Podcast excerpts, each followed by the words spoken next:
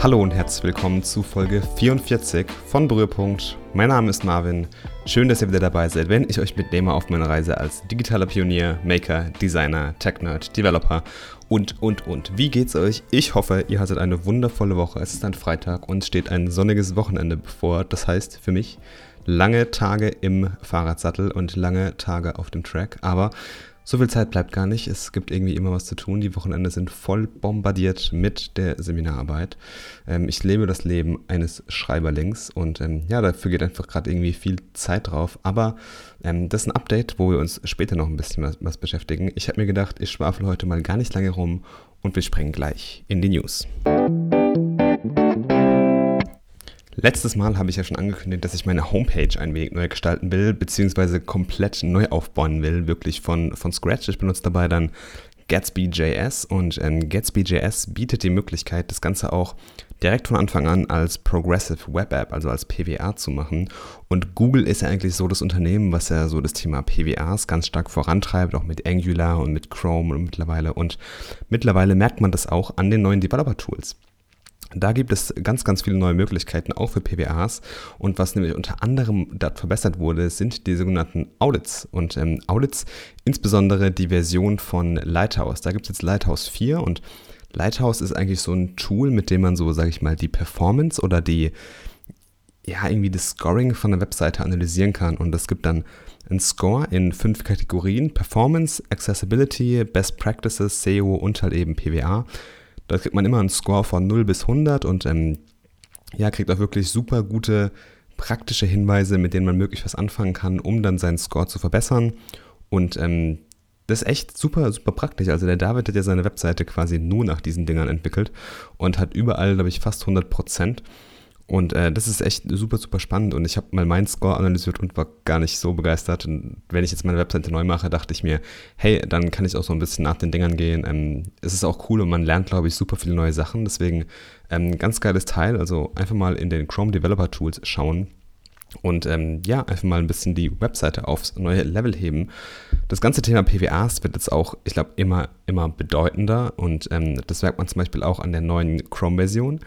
Da kann man nämlich auf dem Mac ähm, über den Chrome-Browser PWAs, also lokal auf dem Mac installieren, was halt richtig, richtig krass ist. Vorher war es ja so, man konnte eine PWA auch zu seinem Homescreen hinzufügen, das geht auch, ging auch aus dem Safari-Browser, aber jetzt kann man auch wirklich richtige Webseiten auf dem Mac installieren. Also das ist super krass, vor allem wenn man einfach mal denkt, dass immer mehr Webseiten werden ja eigentlich so Web-Applications. Ich gucke mal einfach die ganze äh, Google Suite, also mit der man arbeiten kann, Airbnb, Twitter, YouTube, das sind ja eigentlich alles so Applications, also nicht nur statische Webseiten, sondern wirklich dynamische Applikationen und das dann irgendwie so lokal einfach zu installieren, damit das man auch offline nutzen kann oder andere Vorteile von PWAs nutzen kann, ist einfach eine, eine super krasse Sache. Also einfach wirklich direkt auf der Maschine installieren alle Vorteile hat man dann und ähm, auch wirklich so ein, so ein natives Feeling, was wirklich sehr, sehr cool ist. Ich finde, das ist eine wirklich sehr coole Möglichkeit und bin gespannt, wo da die Reise mit PWAs hingehen wird. Ähm, David und ich sind ja riesige Fans davon und quatschen auch immer mal wieder in unserem Podcast 2 zu 2 darüber. Ähm, da könnt ihr auch mal ein bisschen reinhören, denn David hat zum Beispiel seinen Blog auch als PWA bereitgestellt. Außerdem habe ich noch ein neues Tutorial in den Shownotes verlinkt, also wer irgendwie Interesse auf dieses Thema PWAs hat, kann da gerne mal reinschauen.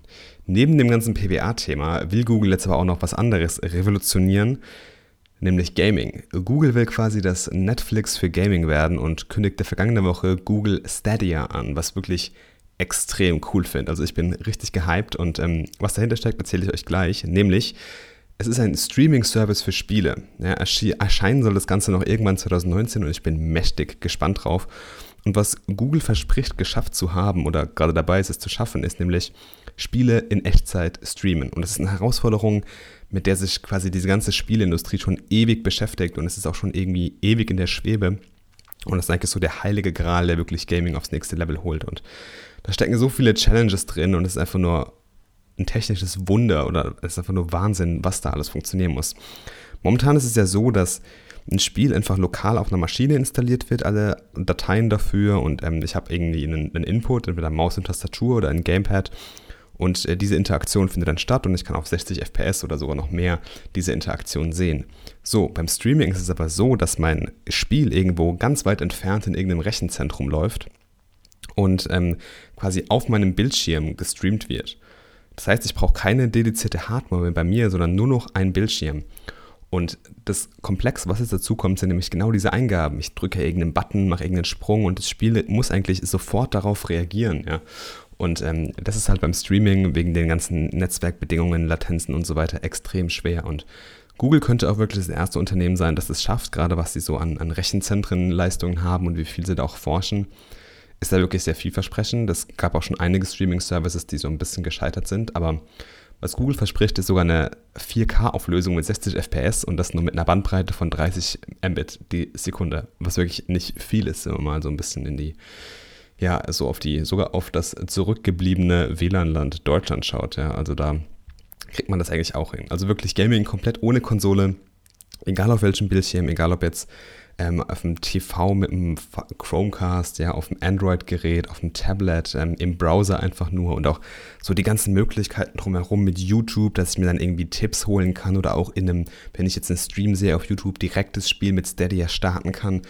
Also wirklich extrem krass, was da auf Gaming zukommt. Ähm, ich bin wirklich mega gespannt. Schaut euch unbedingt das Video an in dem Artikel, was ich euch verlinkt habe. Ganz unten auf der Verge gibt es ähm, ein super gutes Video, was es erklärt. Ich bin mega gespannt, was da kommen wird und kann gar nicht mehr den Release erwarten. Klar, es hängt dann natürlich auch vom Preis ab, was das Ganze kosten wird, wie das Modell aussieht, ähm, ob man da jetzt irgendwie dann Spiele, die man kauft, dort Codes einlöst und das dort spielt oder ob es wirklich so ein Abonnement-Service ist für Google oder ob man dann irgendwie, ob die nur eine Plattform bereitstellen und sich dann wirklich Entwickler dort verschiedene Dienste darauf anbieten. Es bleibt spannend, aber wenn die technologische Grundlage gelingt, ist es wirklich einfach ein Jackpot, was der Google gelungen ist. Ja, und wenn wir schon beim Thema Release sind, ist es passiert. Das große erste Apple-Event des Jahres gab es am Montag. Ich habe ein bisschen verspätet eingeschaltet, habe nicht alles live mitbekommen, ähm, aber es war ein wenig anders. Ja? Die Stimmung war, war ein bisschen anders, denn es gab zum ersten Mal keine richtige Hardware, sondern es war wirklich Showtime, so hieß das Event. Ähm, es wurden drei Services und ein wirklich sehr anderes Produkt vorgestellt. Zusammenfassend die Apple News App, äh, beziehungsweise der Apple News Service Apple News Plus, Apple Arcade, Apple TV Plus und eine neue Kreditkarte mit dem spektakulären Namen Apple Card. Ja, fangen wir mal bei den ganzen Services an. Apple News äh, kennt man ja schon einige Zeit, ist quasi so ein ja, so die News-App für, für Apple. Ähm, ich weiß gar nicht, ob sie jetzt in Deutschland schon gelauncht ist. Ich glaube noch nicht. Und News Plus ist dann quasi ein kleines Abonnement für 10 Dollar im Monat, wenn ich es richtig verstanden habe, mit dem man halt verschiedene Zeitschriften und Zeitungen und sowas ähm, abonnieren kann und dort auch Inhalte bekommt und das halt super perfekt auf, auf die ganzen Mac-Geräte passt, ähm, was wirklich sehr, sehr interessant ist. Aber ich muss sagen, ich bin nicht so der News-Freak. Was ich da viel cooler fand, war die Kreditkarte Apple Pay. Mal wirklich was ganz anderes, was sich Apple da überlegt hat. Es gibt wahnsinnig coole Features, dass ich auch auf einer Map sehen kann, wo meine Zahlungen gemacht wurden. Natürlich wird da Apple Pay ganz massiv vorangetreten. Ähm, eine wirklich tolle Übersicht. Es sieht wahnsinnig gut aus. Die Klassifizierung sah ganz gut aus mit diesen ganzen Demo-Daten. Erstmal natürlich komplett für US. Und was ich sehr cool fand, war dieses Daily Cash. Das heißt, ich kriege Geld zurück, je nachdem, wo ich was gekauft habe. Wenn ich jetzt zum Beispiel bei Apple Sachen kaufe, ähm, egal ob das jetzt im Store ist oder online oder auch im App Store oder bei iTunes, kriege ich 3% von dem Einkaufswert zurück. Ähm, 2% kriege ich zurück, wenn ich mit Apple Pay bezahle und 1% bei allen anderen Sachen. Also es gibt irgendwie immer was zurück, was wirklich sehr cool ist. Das ist halt so eine klassische Kreditkarte. Ähm, also ich kaufe irgendwie ein und am Ende des Monats bezahle ich dann meine Rechnung. Man kann das aber auch einstellen mit wöchentlich oder zweiwöchentlich und sowas. Ich bin jetzt kein so ein extremer Kreditkartennutzer, sondern habe halt da ja, immer andere Karten im Geldbeutel eigentlich. Ähm, und das Ding wird auch erstmal nur US-exclusive sein. Ähm, aber ich bin echt gespannt auf die Erfahrung, wie das ganze Ding ankommen wird und wie das genutzt wird. Und ich finde es einen sehr, sehr spannenden Move von Apple, einfach eine Kreditkarte rauszubringen. Wahrscheinlich, dass man auch irgendwie die ganzen Services bezahlen kann, die jetzt rauskommen werden. Denn der nächste Service ist Apple Arcade, auch ein Gaming-Service. Er geht nicht direkt in die gleiche Richtung wie Stadia, also Apple macht jetzt kein Game Streaming, aber es verfolgt auch so ein bisschen dieses Netflix für Games-Prinzip. Allerdings verkaufen sie das Ding stärker als Plattform. Ja, es wurde kein Preis genannt, aber ähm, es soll dann quasi so ein Abonnementservice äh, sein für verschiedene Spiele für iPad, iOS und Mac. Soll dieses Jahr im Herbst rauskommen, auch gleich in über 100 Ländern, also wirklich gleich wahrscheinlich weltweit ausgerollt werden. Und die Spiele sehen wirklich super toll aus und ich bin gespannt, was da kommen wird. Wahrscheinlich keine AAA-Titel, das sollte man auf jeden Fall nicht erwarten, aber wirklich vielleicht interessante Indie-Sachen, vielleicht mal eine interessante Nische für Entwickler, die, die da so ein bisschen auf diesen Mobile-Markt wollen und ähm, ob es sich dafür lohnt, mal sehen. Ich bin da echt ein bisschen skeptisch. Ich finde, es sieht toll aus und ich finde es einen coolen Service, den sie anbieten, aber vielleicht ist es ja wirklich eine tolle Plattform für Entwickler, die so ein bisschen in diesem Mobile-Bereich sind. Ähm, dann so die, die Brücke zu schlagen zwischen welches Spiel kommt jetzt in den App Store, welches Spiel kommt jetzt zu Apple Arcade. Muss man mal schauen, wie da die Content-Strategie aussieht, aber auf jeden Fall ein sehr interessanter Service und mich haben sie damit ein bisschen gecatcht. Aber das Highlight des eigentlichen Events oder das eigentliche Highlight des Events war ja Apple TV bzw. Apple TV Plus, der Videoservice von Apple, der ja schon erwartet wurde. Keine großen Details wurden da jetzt eigentlich so ein bisschen bekannt gegeben, also keine Preise. Klar, es startet im Herbst in über 100 Ländern ausgerollt, was ich auch cool finde. Ähm, aber es ging viel mehr auf diese Content-Schiene. Ja, und es gibt wirklich sehr viel exklusiven Content, der auch qualitativ wirklich zumindest verspricht, sehr hochwertig zu sein, weil die namenhaften Gesichter einfach, ja, wirklich jeder kennt. J.J. Ähm, Abrams ist dabei, Jennifer Aniston, äh, Steven Spielberg, Oprah Winfrey kam am Ende sogar nochmal und macht eine eigene Show. Also wirklich sehr, sehr viele bekannte Gesichter und es hat wirklich irgendwie einfach nur neugierig gemacht, mehr eigentlich nicht. Ich bin gespannt, wie sich das Ganze jetzt ja durchsetzt, wie viel das Ganze vor allem löhnen wird und wie es da weitergeht im Herbst. Was mir aber aufgefallen ist, ist, dass sie das Ding auch viel, viel stärker als Plattform direkt denken und auch als Plattform beschrieben haben. Also wir haben gesagt, die haben immer gesagt, Apple hat immer gesagt, wir bieten die Plattform für die besten Geschichtenerzähler der Welt an. Also wirklich auch gleich direkt die, die Storyteller mit ins Boot genommen und nicht nur gesagt, hey, wir machen einen Videoservice irgendwie für unsere Kunden. Also es geht wirklich viel auf diese exklusive Content-Schiene, was ich irgendwie sehr interessant finde und ich bin gespannt, wie sich der Apple jetzt im Vergleich zu Netflix und Amazon Prime und sowas durchsetzen wird. Es ist wieder Update-Zeit, ein Update zu meiner Seminararbeit über digitale Nudges. Eigentlich ist relativ wenig passiert in der vergangenen Woche, zumindest wenig Spektakuläres. Ich habe jetzt äh, die ganze Literaturrecherche, ja wie schon beschrieben, abgeschlossen, habe da noch ein bisschen was geändert, noch ein paar Sachen rausgeworfen und ähm, ja, jetzt habe ich mit dem leidigen Thema mit dem Schreiben angefangen. Dafür habe ich erstmal mir ein LaTeX-Template oder ein LaTeX-Template äh, zusammengebastelt, beziehungsweise ein bisschen abgeändert. Habe dafür auch ein eigenes Repository angelegt, was in den Shownotes verlinkt ist. Also da gerne mal reinschauen, wenn ihr da irgendwie ein bisschen Input haben wollt oder ein bisschen Feedback einfach da lassen wollt. Dafür wäre ich sehr, sehr dankbar. Äh, ich habe jetzt die Einleitung, den Background und die Methode schon so ein bisschen beschrieben, mit der ich vorgegangen bin. Auch ein paar Grafiken angefertigt. Und jetzt setze ich eigentlich so an der großen Analyse. Und ähm, ja, die Frage ist gerade so, wie will ich die Paper vorstellen? Das ist wirklich was ganz, ganz Schwieriges, habe ich rausgefunden.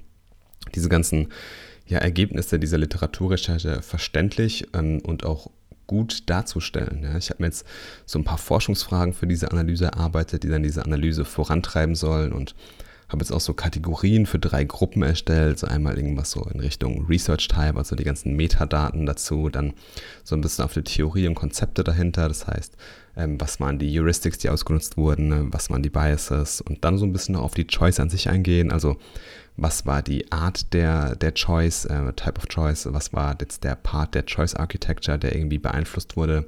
So habe ich mir das ungefähr vorgestellt und mal schauen, ob ich das irgendwie noch zu Papier bringen kann. Zwei Wochen sind es jetzt noch, also ihr habt original noch äh, zwei Folgen mit mir, wo ich jetzt über Nudges um meine Seminararbeit plappere und ähm, ich bin echt gespannt, was am Ende bei rauskommen wird. Ähm, ich habe jetzt schon sehr viel geschrieben, musste auch mal schauen, dass ich den Content ein bisschen zusammenraff, aber ähm, ja, ich glaube, bei der Analyse wird auch noch was sehr, sehr Interessantes rauskommen. Und ich bin echt gespannt. Der Plan ist jetzt, dass am Wochenende so richtig durchgeballert wird, sodass jetzt mal so ein erster Draft der Arbeit wirklich komplett steht am Sonntag. Das wäre wirklich eine super geile Sache. Und dann ja einfach noch ein bisschen im Laufe der Woche dann über die einzelnen Kapitel drüber arbeiten, noch ein paar Sachen rauswerfen, kürzen, äh, Grafiken rein und sowas, noch ein bisschen polieren alles. Ähm, aber ich bin wirklich eher so der Schreibtyp, dass ich erstmal alles komplett runterschreibe und dann so ein bisschen drüber iteriere. Ich glaube, das liegt mir besser, als gleich den perfekten Entwurf hinzuklatschen. Und eine Sache, die mir dabei wirklich sehr, sehr gut hilft, ist Grammarly Premium. Also hier ähm, Werbung wegen jetzt Produktnennung, aber keine wirkliche Produktplatzierung. Grammarly Premium ist ein Service, auf den ich aufmerksam geworden bin, weil ich einfach Grammarly unfassbar oft benutze und ähm, weil ich einfach, ja, ich bin einfach kein Native English Speaker, auch wenn ich viel Englisch spreche, äh, hast du, habe ich nicht das Sprachgefühl, was, den, was ein Muttersprachler hat. Und gerade wenn man eine Arbeit auf Englisch schreiben muss, die auch noch wissenschaftlichen Ansprüchen gerecht werden sollte, habe ich mir da ein bisschen Hilfe holen müssen. Und ähm, Grammarly ist wirklich da ein ganz, ganz tolles Tool. In der Premium-Variante bietet es unfassbar gute Features. Man kann so ein Schreibprofil anlegen quasi und ich habe das jetzt so auf Academic Writing äh, begrenzt und ich kriege wirklich extrem viele Hinweise, wie ich dann den Schreibstil verbessern kann, auf was ich achten muss beim Schreiben, wie die Zeit sein sollte, Zeichensetzung, Rechtschreibung, Synonyme und alles. Also wirklich genial. Und außerdem habe ich noch einen Plagiatchecker drin. Das heißt, ich kann immer, wenn ich ein Kapitel geschrieben habe und mir mal unsicher bin, okay, habe ich da jetzt irgendwie eine Source nicht richtig zitiert, kann ich das gegen einen Plagiatchecker laufen lassen. Und der gibt mir gleich den ersten Indikator, ob das alles äh, durchgeht, ob das alles okay ist. Und das gibt mir einfach ein sehr, sehr gutes Gefühl von Sicherheit. Und von daher finde ich den Service echt, echt top und äh, bin gespannt, wie das Ganze auch noch weiter zu tragen kommt. Eine coole Sache habe ich noch für euch am Ende und zwar wieder eine Podcast-Empfehlung vom Rich Roll Podcast. Ach, manchmal haut der Mann einfach wirklich Gold raus. Ähm, und zwar die Folge mit dem Twitter-Founder Jack Dorsey. Ähm, wirklich ein unfassbar interessanter Kerl.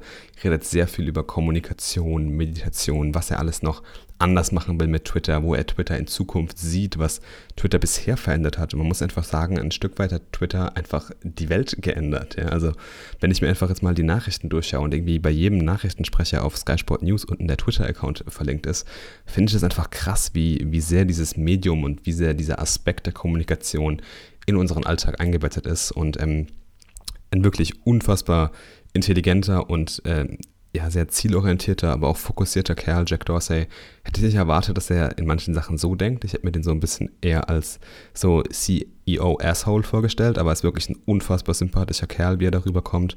Ähm, also wirklich gerne reinhören. Der Podcast ist lang, aber es lohnt sich. Man kann viel rausziehen und ähm, wirklich eine ganz, ganz tolle Unterhaltung zwischen Rich Roll und Jack Dorsey.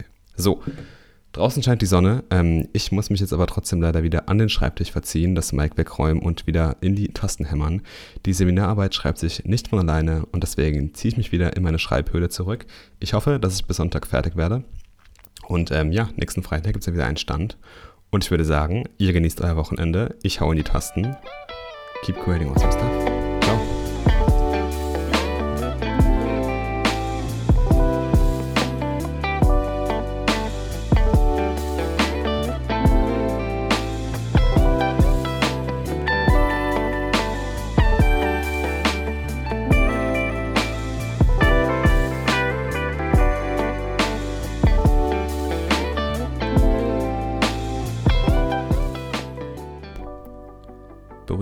Wird produziert von Marvin Messenzähl. Dieser Podcast ist eine eigenständige Entwicklung und Produktion, welche in keinster Weise durch finanzielle Mittel oder Sachmittel in irgendeiner Form unterstützt wird. Wenn dir der Podcast gefällt und du ihn unterstützen willst, würde ich mich über eine positive Bewertung auf iTunes sehr freuen. Erzähle auch gerne deinen Freunden und Kollegen davon und teile es. Bei Fragen, Feedback, Anregungen oder auch Kritik gerne per Mail an hello at marvinmessenzähl.com oder direkt auf Twitter oder Instagram an @yomarvin. Y-O-O Marvin. Klein und zusammen. Meinen Blog findest du auf marvinmessenzähl.com. Dieser Podcast wird auf allen üblichen Podcast-Portalen veröffentlicht.